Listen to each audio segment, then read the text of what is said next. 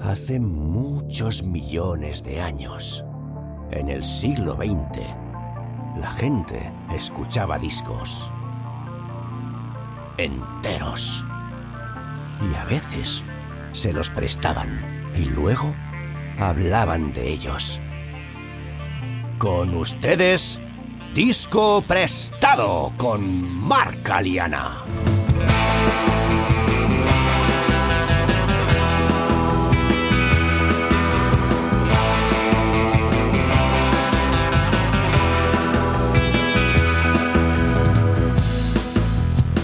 Muy buenas, bienvenidos y bienvenidas a Disco Prestado, un podcast de amigos y amigas charlando sobre sus discos favoritos y lo que se preste. Este es el primero de los dos episodios especiales de fin de año en los que intentaré resumir lo que 2023, el primer año de disco prestado, ha dado de sí. Lo haré con la ayuda de los invitados que han pasado por el programa y la vuestra, es decir, la de quienes habéis ido dejando comentarios en las plataformas desde que estrenara el podcast en febrero o me habéis mandado mensajes de voz especialmente para estos episodios. En esta retrospectiva voy a destacar vuestros momentos favoritos del año y algunos de los míos, pero también hablaré de cosas nuevas o que no había comentado hasta ahora. Así que si ya lleváis algún tiempo escuchando disco prestado, espero que disfrutéis de lo que he preparado y si acabáis de aterrizar en el podcast, os doy la bienvenida y espero que cuando acabe el episodio tengáis ganas de profundizar escuchando los anteriores. 2020 fue un año de mierda para mucha gente. Tranquilos, no voy a ser yo quien os dé la chapa con topicazos de superación personal post-pandémica. Pero digamos que, aunque podría haberlo pasado muchísimo peor, lo pasé tirando a mal, entre otras cosas porque perdí todo el trabajo que tenía como músico. Por otro lado, mi pareja, que trabaja para una ONG relacionada con el autismo, aprovechó el confinamiento para poner en marcha una idea que le rondaba desde hacía mucho tiempo, empezar un podcast sobre autismo. Como en general me gusta apoyarla en sus proyectos y en este caso de repente tenía todo el tiempo del mundo, la ayudé con la parte editorial, el diseño de sonido y la edición. Su podcast se llama Autism Knows No Borders, en castellano sería como El autismo no entiende de fronteras, y ya lleva publicados más de 160 episodios. Pero esa es otra historia. La cuestión es que acabé editando su podcast cada semana, lo cual sigo haciendo con mucho gusto, y me familiaricé bastante con el medio. Un día, ya en la primavera de 2021, mirando por el balcón, aún entre restricciones pandémicas y aún sumido en una frustración musical importante, se me ocurrió todo de golpe. Que echaba de menos a mis amigos y que nos prestáramos discos y habláramos de ellos, que podría empezar mi propio podcast para hacer algo parecido y que el podcast se llamaría Disco Prestado. Ilusionado, registré discoprestado.com esa misma noche. Y diréis, pero bueno, si el podcast no lo estrenaste hasta 2023. Mm, ya, os sigo contando. Volviendo a 2021. Enseguida le expliqué el proyecto a Álvaro Méndez, que es un amigo mío de toda la vida, al que muchos conoceréis o del podcast o de la web de fotografía Fotolari, y en julio de ese mismo año grabamos la charla que luego se convertiría en los tres primeros episodios completos de Disco Prestado, dedicados a lo que Computer de Radiohead. Entonces, entre el momento de la grabación y el estreno del podcast pasó un año y medio, durante el cual, de vez en cuando, Álvaro me preguntaba, bueno, ¿y eso del podcast qué? Y yo le respondía que quería hacerlo bien y estrenarlo en un momento en que me sintiera capaz de producir y publicar un episodio cada semana sin tener que parar por no haberme preparado lo suficiente. Pero bueno, llegado el otoño de 2022 y habiéndose reanimado un poco ya mi carrera como músico, grabé tres conversaciones más, una con el bajista Miki Santamaría, otra con la cantante Mariona Opi y la tercera con el teclista y productor Quique Serrano. Por cierto, tanto Álvaro como Miki como Mariona como Quique cometieron la temeridad de grabar un podcast conmigo sin saber si de ello saldría algo decente o una mierda pinchada en un palo. Así que, una vez más, les agradezco muchísimo la confianza. Pero en fin, por no alargarme mucho, después de conseguir un logo, enterarme de cómo publicar un podcast, poner en marcha una página web y todas esas cosas digitales que hay que hacer hoy en día, finalmente, el 23 de febrero de 2023, estrené disco prestado. Quiero aprovechar para daros las gracias, de verdad. Aunque suene un poco ñoño, sin vosotros, los oyentes, no habría disco prestado. Así pues, sin más preámbulo, los oyentes de disco prestado nos prestan disco prestado. Hola, queridos oyentes de Disco Prestado. Eh, aquí Álvaro Méndez, la persona que tiene el honor de haber inaugurado este fantástico podcast. Yo fui el primero en aparecer hablando de OK Computer y después de haber sido pionero, pues me he convertido en un oyente más, como todos vosotros. O sea que desde aquí quiero aprovechar para mandaros felices fiestas a todos y que en 2024 sigáis escuchando el podcast. Y además también me gustaría comentar cuáles han sido mis dos episodios favoritos o los que más he disfrutado. Y han sido el de ACAC, hablando del Back in Black, porque es un disco también de mi infancia, de, de mis primeros pinitos con el rock. Fue ACDC lo que empecé escuchando lo primero de todo, vaya, lo siguiente a la, a la, música infantil, lo siguiente fue prácticamente ACDC, entonces me, me, tocó muy de cerca ese recuerdo casi infantil de, de, empezar a escuchar rock and roll.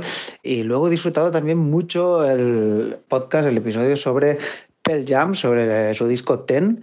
Me encantó el invitado, me encantó cómo se vinculaba emocionalmente con el disco, ¿no? Eh, que al final es un poco lo que nos lleva a todos a tener este amor por la música, ¿no? Cuando de alguna manera te vinculas emocionalmente con esos discos y pasan a formar parte de, tu vida, de tu propia historia, aunque estén escritos a miles y miles de kilómetros de donde tú vives, ¿no? Que era lo que comentaba el invitado. Y además tengo que decir que el disco prestado me ha servido para escuchar algunos discos que en su momento no les hice mucho caso. El de Pearl Jam es un buen ejemplo porque yo era como más de Nirvana y Pearl Jam siempre me... En aquella juventud que parece que te tienes que posicionar siempre a favor de algo y en contra de todo lo demás, a mí me pasaba que siempre pensaba que Pearl Jam eran unos vendidos, que los auténticos eran Nirvana y que Pearl Jam me sonaban como cursis. Y, jolín, gracias al podcast he escuchado entero el Ten, más allá de las canciones que ya conocía, y lo he gozado mucho. Y me ha pasado también con otros discos, como el Dark Side of the Moon, que también fue un disco que no le había hecho mucho caso en su momento. Y la verdad es que eso me parece increíble, o sea, volver a, a redescubrir discos. E incluso, tengo que decir que gracias a Disco Empestado he vuelto a escuchar discos de pe a pa, que era una práctica que tenía bastante olvidada por culpa del Spotify y sus randoms infinitos. O sea que a tope con disco prestado, a tope con que siga en 2024 y ahí estaré yo oyéndolo seguro y no sé, quizás otra vez de invitado para hablar de alguna otra cosa. Venga, feliz Navidad y feliz Año Nuevo. Nos vemos. Muchas gracias Álvaro y felices fiestas para ti también. Creo que lo de que algún día regreses como invitado está cantadísimo. Y hablando de traerte de vuelta. Hola, buenas noches. Soy Javi de Premia de Mar. Feliz Navidad. Bueno, yo empecé a escuchar el podcast y tengo que decir que el primer podcast es el que más me gustó, con Álvaro, de Fotolari. Y bueno, creo que es muy buena iniciativa. Me alegro por Marc Aliana, buen emprendedor, pocas palabras faltan. Y yo vengo aquí a hacer una proposición y es la siguiente. Pienso que Marca Liana tiene una buena trayectoria musical, tiene una buena historia detrás. Y mi propuesta es que el señor Alvarillo le haga la inversa al señor Marca Liana. Y mi propuesta es que hagan un disco prestado el señor Álvaro a Marc sobre toda su trayectoria musical. Ahí lo dejo. Un beso. Lo primero, muchas gracias Javi y felices fiestas. Mm, bueno, tomo nota, pero no sé yo. Lo que sí que puedo deciros es que Álvaro y yo llevamos un tiempo barajando la idea de pegarle un buen repaso al Inútero de Nirvana, al Angel Dust de Faith No More o a algún disco de la Velvet Underground o los Pixies. Ahí lo dejo yo también. Y si tenéis alguna preferencia, os leo en los comentarios y en las redes sociales, donde podéis encontrar disco prestado como arroba discoprestado podcast. Hola Marc, hola amigos de Disco Prestado, soy Luis desde Barcelona. Para mí el mejor momento de la temporada ha sido en el primer episodio, cuando comentáis OK Computer de Radiohead, sobre todo porque es un disco que a mí me prestaron en su día y me gustó mucho y por lo que sea un día lo dejé de escuchar. Y especialmente me gusta del episodio cuando comentáis las similitudes o la conexión que hay en el videoclip de Karma Police con el universo de David Lynch porque recuerdo haberle dado la turra al chico que me prestó el disco sobre este tema. Sobre, hey, tío, ¿te has dado cuenta que esto se parece mucho a lo que hace el tío que hizo Twin Peaks? Y recuerdo que el chico me miró con una cara de, bueno, ya está aquí, ¿no? Ya no te dejo más discos si va a suponer todo esto. Con lo cual aprendí dos cosas. Una, que a la gente no le gusta que le den mucho la turra con David Lynch y que los discos que te prestan, pues hay que devolverlos. Bueno, hasta aquí. Muchas gracias.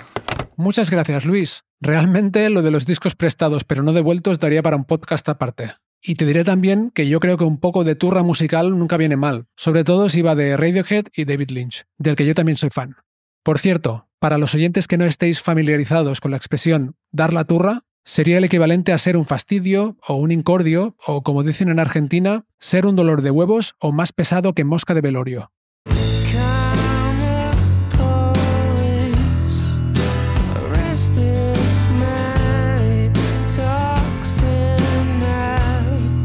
Con Álvaro Méndez dedicamos tres episodios a OK Computer. Aquí tenéis un trocito del segundo, en el que comentamos la posible influencia del cineasta David Lynch y el fotógrafo William Eggleston en el videoclip de Karma Police, dirigido por Jonathan Glazer.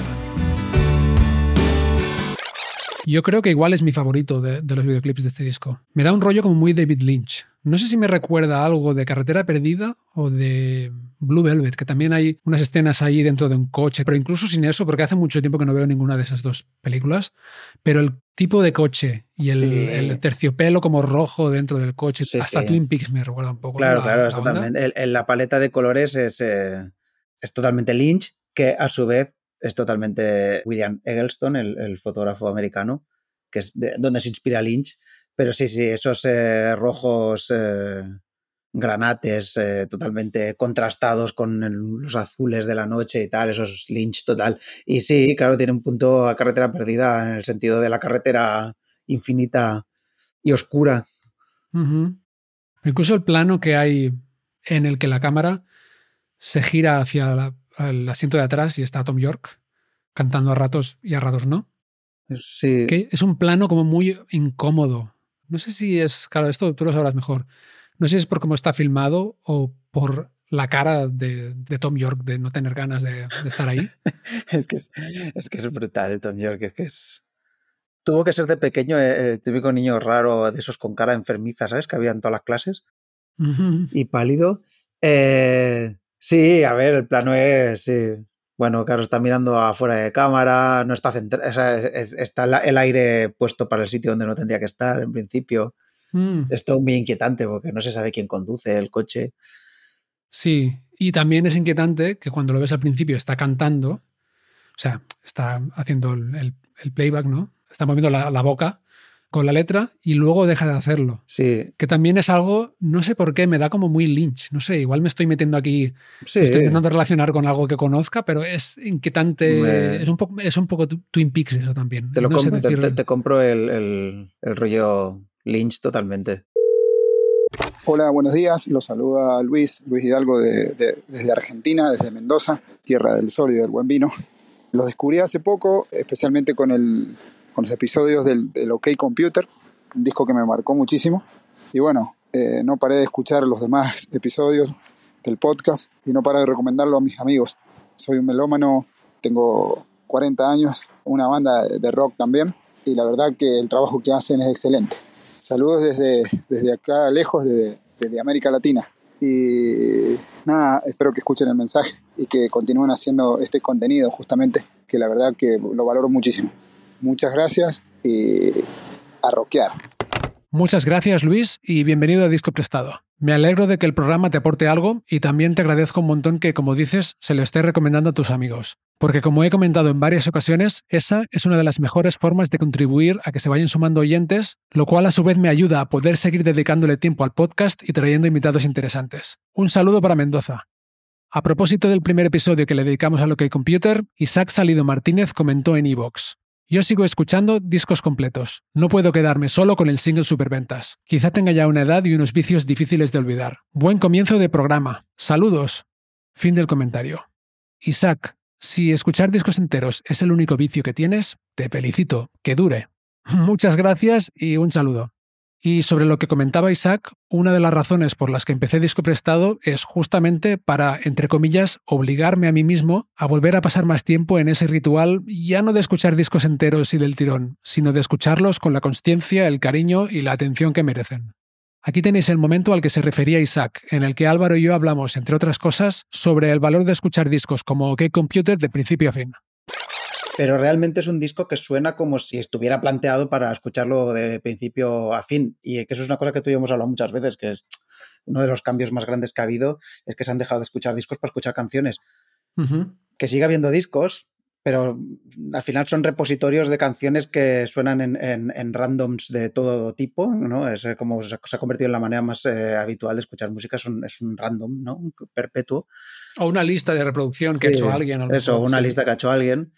Y este eh, seguramente es uno de los discos así que, que más hasta hace poco he seguido escuchando muchas veces de principio a fin, ¿sabes? que hay un momento dado que paro el random del coche y digo, se me va a poner el computer entero, ¿sabes?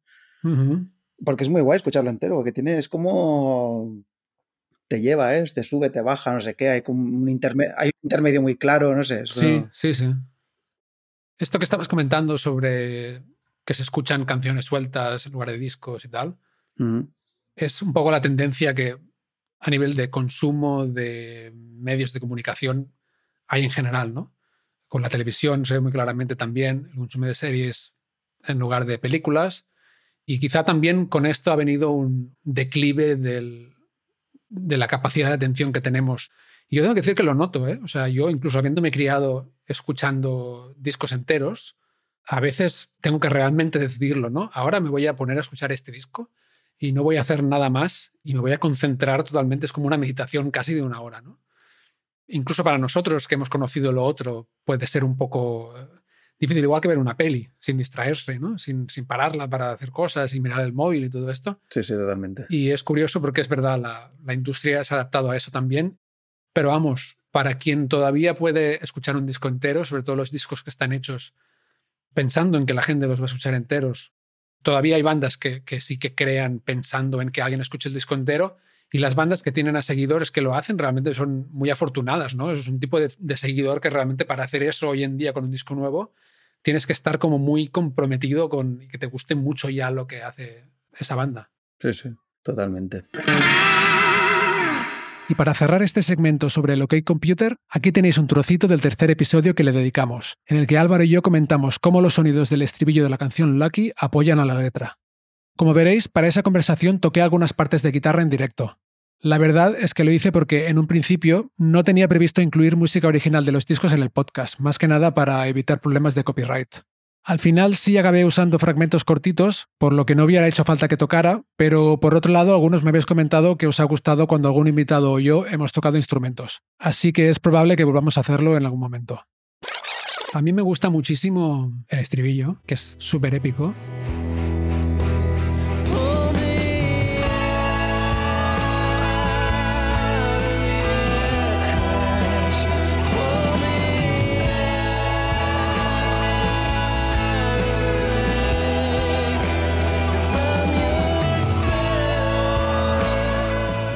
Y me gusta mucho lo que toca Johnny Greenwood. Es una cosa que hace él mucho, que me gusta mucho, que es el rollo este de tocar como en medio desafinado adrede. Ya, sí, como ahí, sí, es verdad. Buscar la nota ahí que... Y de hecho es, la línea esta. Pero voy a tocar un momento.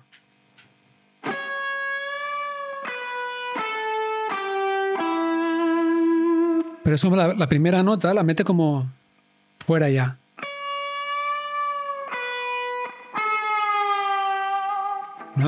Y es una cosa que hace mucho que mola un huevo. A veces lo hace con el, con el pedal este, el whammy, para buscar un poco el desafine, en lugar de hacerlo con los dedos, mete como el whammy a medias, ¿no? Se hace como... Me lo invento, ¿eh? Pero un rollo así como... Y siempre parece que esté buscando esa notilla ¿no? Y esté medio fuera, eh, cae dentro y mola mucho. Creo que es una parte muy característica del sonido de la banda. Sí, sí. Me gusta mucho también cómo empieza la canción, con esos casi grillos, ¿no? Parece. Ah, sí. Suena como si, como si estuvieras en una pradera.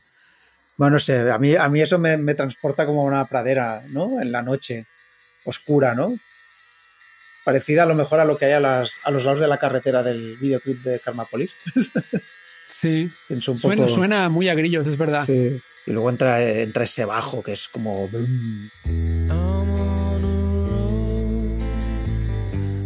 Suena como súper por encima de todo, ¿no? En, esa entrada es, un sonido muy poderoso. Sí. sí.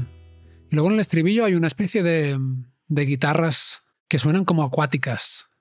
Sí, sí. O sea, con la línea que he tocado antes, hay otras guitarras de Ed O'Brien que no sé si tienen un phaser o algo así, que mm, suenan como si estuviera como sumergiéndose. Voy a intentar hacer algo parecido. Es algo así, como agudo. Sí. ¿no? Sí. Va de nuevo con la letra, porque el estribillo dice, sácame del accidente de avión, sácame del lago. A ver, esto no es que sea atípico hacerlo, ¿no? En una producción musical, intentar hacer que la música, los sonidos vayan con la letra, pero realmente en este disco creo que hay mucha conciencia sobre estas cosas y el ambiente del estribillo me parece de lo más. Sí, sí. La justa posición entre, entre la melodía de, de- el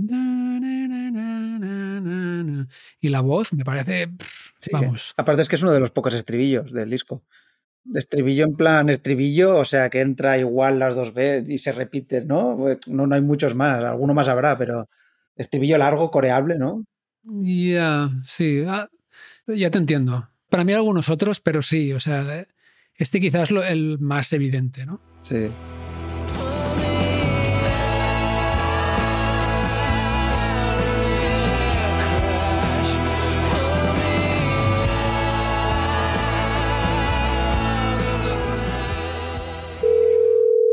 Hola Disco Prestado, me llamo Jesús, soy de Barcelona y soy muy muy aficionado al, al podcast.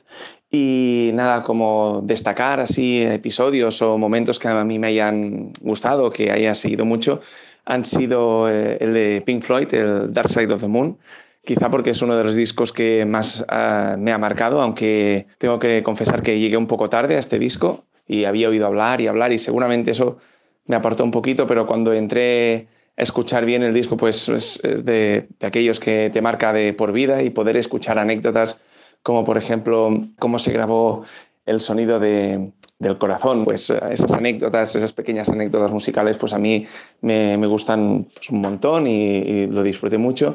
Y también eh, en un sentido diferente disfruté mucho el de el Blood Sugar Sex Magic de Red Hot Chili Peppers, porque es un disco de, de adolescencia total para mí, lo disfruté muchísimo cuando salió, siempre me ha gustado y es un disco que para mí ha envejecido súper bien y me trae muy muy buenos recuerdos poder escuchar además pues a Miki Santamaría, que fue el invitado, que es un musicazo, que tiene un grupo de versiones de Red Hot Chili Peppers, pues también me pareció súper interesante y especialmente escuchar los jóvenes que eran cuando compusieron este disco, ¿no? Y nada, como propuesta que me gustaría hacer es muy simple y muy humilde, que es que sigáis así, que sigáis haciendo este podcast y a ver si podemos incorporar pues esta variedad de clásicos y también de rock progresivo que tenéis, a ver si puede caer alguno de Rush, a ver si puede caer algún clásico del rock como alguno de pues el, Appetite for Destruction, por ejemplo, de Guns N' Roses, aunque bueno, se entiende que este de estos discos ya se ha hecho mucho podcast.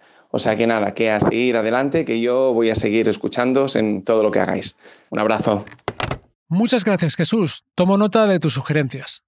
Totalmente de acuerdo en que Miki Santamaría es un musicazo y además se presentó a disco prestado con el bajo puesto y los dedos calientes. Le sacamos todo el jugo que pudimos al Blood Sugar Sex Magic, al que dedicamos cuatro episodios. Y al llegar a Give It Away, Mickey se puso en la piel de Flea para mostrar la diferencia entre la línea original que el bajista de los Chili Peppers tenía en mente para la canción y la que acabó grabando en el disco por influencia de su productor, Rick Rubin. Away es posiblemente, sí, uno de los más representativos de la banda. Sí, total. Yo creo que este sí que sale del bajo de una jam, ¿no? Uh -huh. Eso cuenta Kidditch, sí, en la biografía. Como que Flea se arrancó con esto.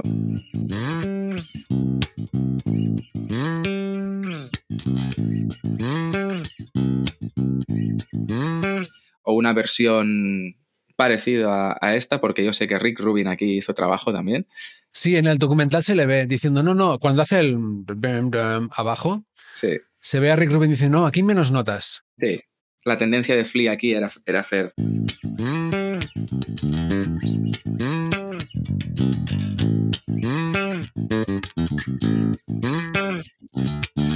O sea, él llenaba todos los huecos esos. Y Rick Rubin fue el que le, cuando estaban grabando el disco, ¿no? Le dijo, no, no, hazlo simple. Pam, pam, pam, pam. Ajá. Tum, tum. Y así fue. O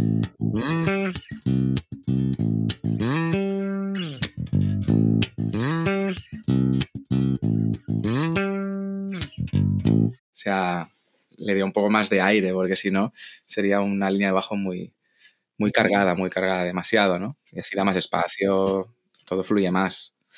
Sí, Totalmente. Hola Marc, ¿cómo estás? Mi nombre es Matías, te hablo desde Buenos Aires, Argentina. Bueno, mi episodio favorito ha sido el de, por ser fanático de la banda, el de Blood Sugar Sex Magic de Red Hot Chili Peppers. Y me voy a tomar el atrevimiento de sumar un segundo, que es el de Sigue Stardust con Héctor Jerónimo. Para el próximo año, seguir escuchándote a ti, a tus invitados y seguir aprendiendo de tantas historias que cuentan. Te mando un abrazo y feliz año. Muchas gracias, Matías. Un abrazo y feliz año para ti también.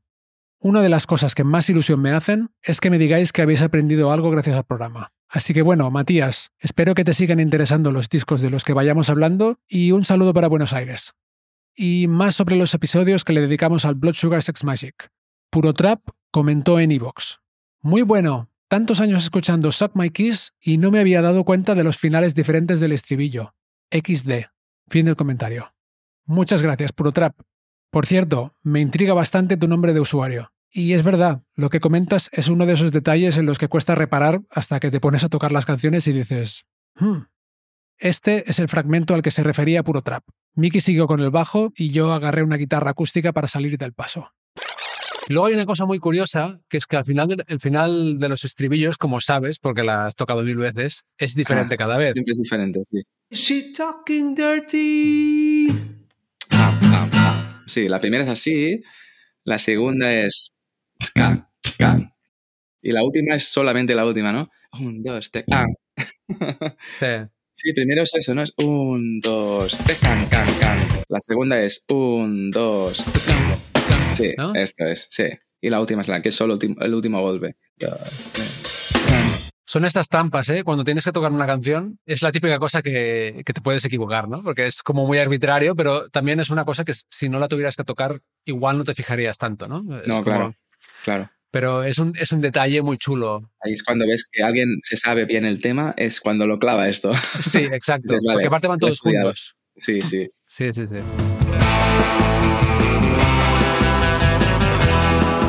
Soy Marc Aliana y estáis escuchando los especiales de fin de año de Disco Prestado. Si os está gustando el podcast, os invito a suscribiros para enteraros cuando publique nuevos episodios. Y ahora, volvemos a las llamadas. Hola Marc, soy Sergio, uno de tus musical dealers de Barcelona. Enhorabuena por el podcast, que te está quedando estupendo. Y, joder, eh, si tengo que destacar algún momento, yo creo que sería el podcast entero, casi. Porque si conocías el disco, hay cosas que no habías prestado atención muchas veces y que gracias a, la conversación eh, salen y dices, hostia, pues fíjate, qué curiosidad. Y si no conocías el disco, como por ejemplo en mi caso el de Goldfrapp, pues mira, es una manera mm, genial de, de conocer música nueva y de, y de abrir las orejas un poco más. Así que no tengo mucho más que decirte. Andaban las hachas y que hayan muchos más episodios de disco prestado. Muchas gracias, Sergio. Me alegro mucho de que con la colección de discos que tienes hayas descubierto algún otro gracias al podcast. Por cierto, Sergio se ha identificado con mucho acierto como mi dealer musical. Y es que intento que el programa suene lo mejor posible, lo cual a menudo significa sacar las canciones directamente de CDs para evitar compresiones y conversiones de formato innecesarias. Sergio y yo nos conocemos desde la universidad, pero en este 2023, en más de una ocasión, le he mandado un mensaje mientras editaba algún episodio a última hora, pidiéndole si tenía tal o cual canción adicional en CD para el podcast. Y casi siempre las ha tenido. Así que gracias, Sergio, por ser mi dealer oficial de ceros y unos. Sobre el primero de los tres episodios en los que la cantante y compositora Mariona Opi y yo hablamos de Felt Mountain, de Goldfrapp, Carlos comentó: Excelente episodio. Me encantó la anécdota de cómo se conocieron Mariona y Mark. Emoticono de corazón y fin del comentario. Y es que mientras los invitados y yo hacemos el friki charlando sobre discos, canciones, letras, sonidos, efemérides y todo lo demás, a veces surgen momentos, para mí, impagables, como este. Mariona y yo nos conocemos desde hace más de 15 años. La he acompañado de gira varias veces por lugares distintos. Hemos pasado muchísimas horas juntos en el estudio. Me visitó cuando yo vivía en Estados Unidos y nos tragamos millas y millas de carretera charlando sobre la vida. Pero Resulta que nunca le había contado la verdadera historia de cómo nos conocimos. Y en este fragmento a que se refería Carlos, para darle un poco de contexto, empezamos hablando de Fang, el antiguo dúo electrónico de Mariona. Has mencionado el disco de Fang Dos Vidas, y yo, esto no sé si te lo he contado alguna vez, pero yo ese disco lo escuché bastante o mucho antes de que nos conociéramos. Qué bueno. Tengo un amigo eh, que siempre le ha gustado mucho Fang desde entonces y me lo recomendó él y lo tenía, lo había escuchado mucho y recuerdo que una vez, antes de que tú y yo nos conociéramos oficialmente, digamos, y tampoco sé si te lo he explicado esto, pero estaba yo trabajando en una cadena de bocadillos para pagarme los estudios de música y viniste a comprar un bocadillo. no, te lo, había explicado nunca esto, ¿no? Y pensé, ostras, la cantante de Fang. Ah, y fue una interacción muy corta, ¿no? Recuerdo que pensé que, que, eras como muy callada y tal, ¿no? En ese momento. Y luego se lo expliqué a mi amigo, ¿no? Hostia, hoy ha venido la cantante de Fang a comprar un bocadillo y tal.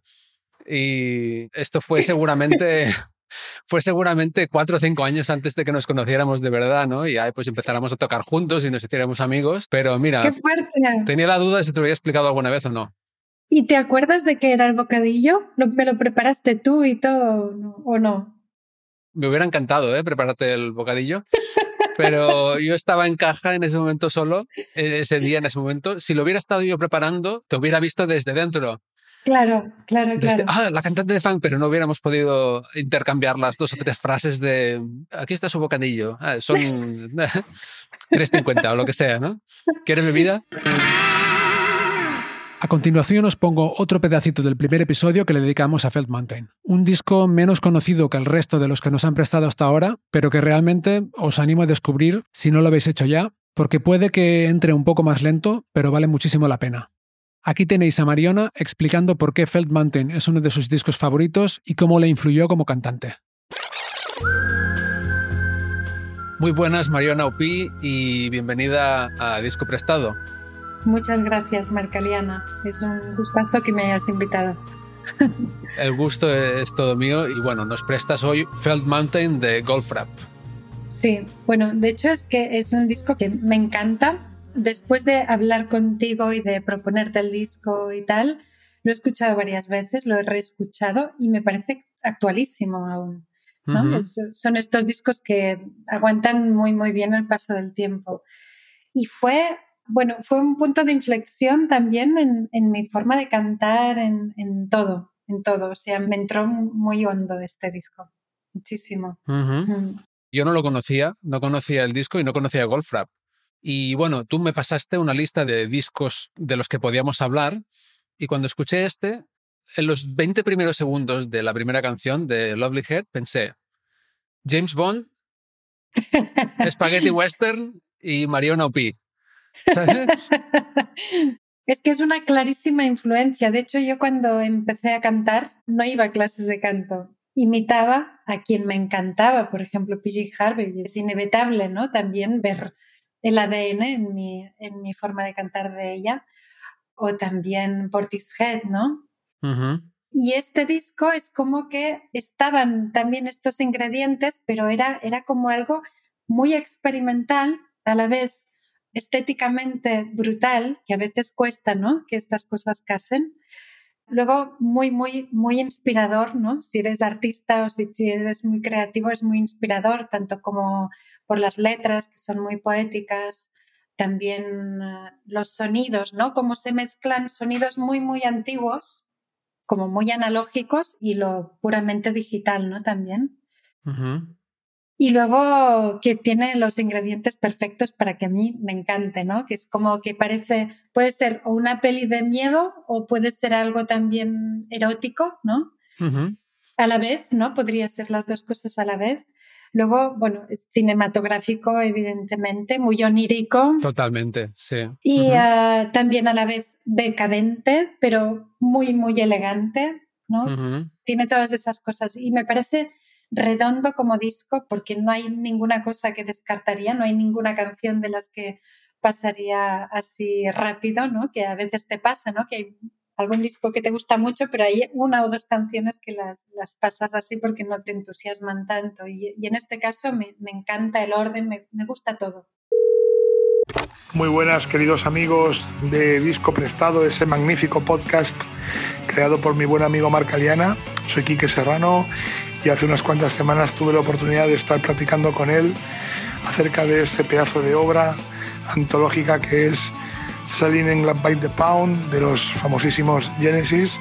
Nos lo pasamos muy bien y por lo que parece la respuesta por vuestra parte ha sido ha sido exquisita y hemos recibido muy buen feedback, o sea que básicamente daros las gracias y desearos que sigáis escuchando todas las propuestas de mi amigo Mar porque la verdad es que vale la pena. Eh, desearos también muy feliz año nuevo, deseo que os vaya muy bien el 2024 y eso, sobre todo que no pare la música, que estemos todos muy bien y siempre arriba. Un abrazo muy grande amigos, gracias. Muchas gracias, querido Quique. Te deseo también felices fiestas y un felicérrimo 2024.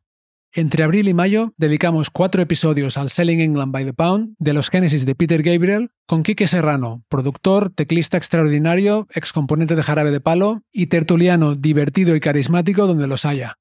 De hecho, muchos de vosotros me comentasteis que, a pesar de no ser fans de Genesis ni conocer demasiado el disco de antemano, os tragasteis tan ricamente los cuatro episodios, sobre todo por la personalidad de Kike. Y de los episodios sobre Genesis también nació esta conexión.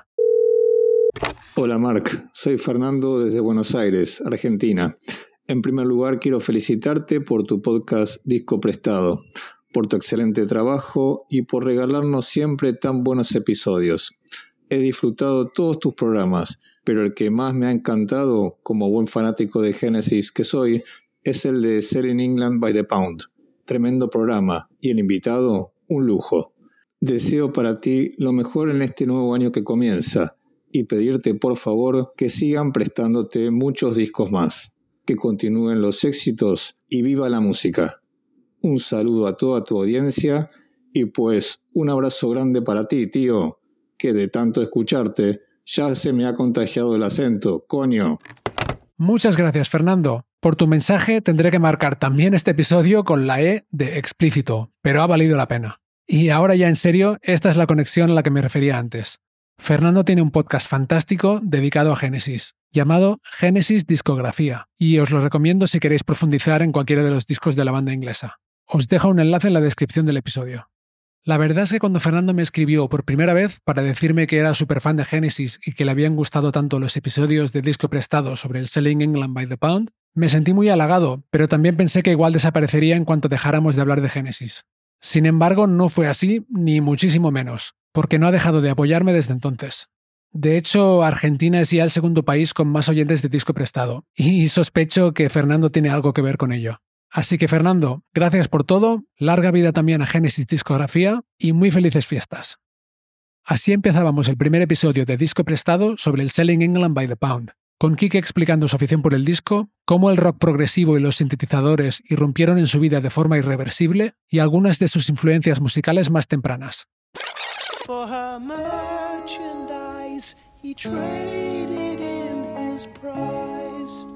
Quique Serrano, bienvenido a Disco Prestado.